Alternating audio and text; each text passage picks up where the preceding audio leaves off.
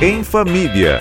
A Rádio Bandeirantes fala sobre criação e educação de filhos e filhas, com a editora executiva da revista Pais e Filhos, Andressa Simonini.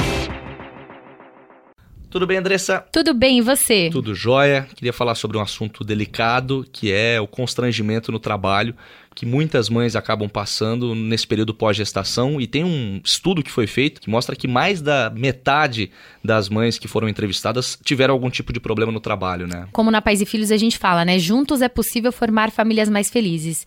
E essa palavra juntos também interfere no ambiente de trabalho da mulher. Claro. Porque ela acabou de voltar de licença, ela está se sentindo culpada de deixar o filho, ela queria estar próximo, mas ela quer voltar também a trabalhar e fazer suas funções profissionais. Esse número que você trouxe, quando a gente abre ele, é, entre os principais relatos estão os comentários desagradáveis, com 24%, demissão, com 20%, e falta de empatia, com 17%. Isso relacionado só aos chefes? Não, os chefes são os maiores responsáveis, né? 80% do, dos casos. Mas também os colegas de trabalho, com 45%, e clientes, fornecedores que às vezes não têm tanta compreensão, não sabem do momento, com 7%. É, algo muito preocupante mesmo.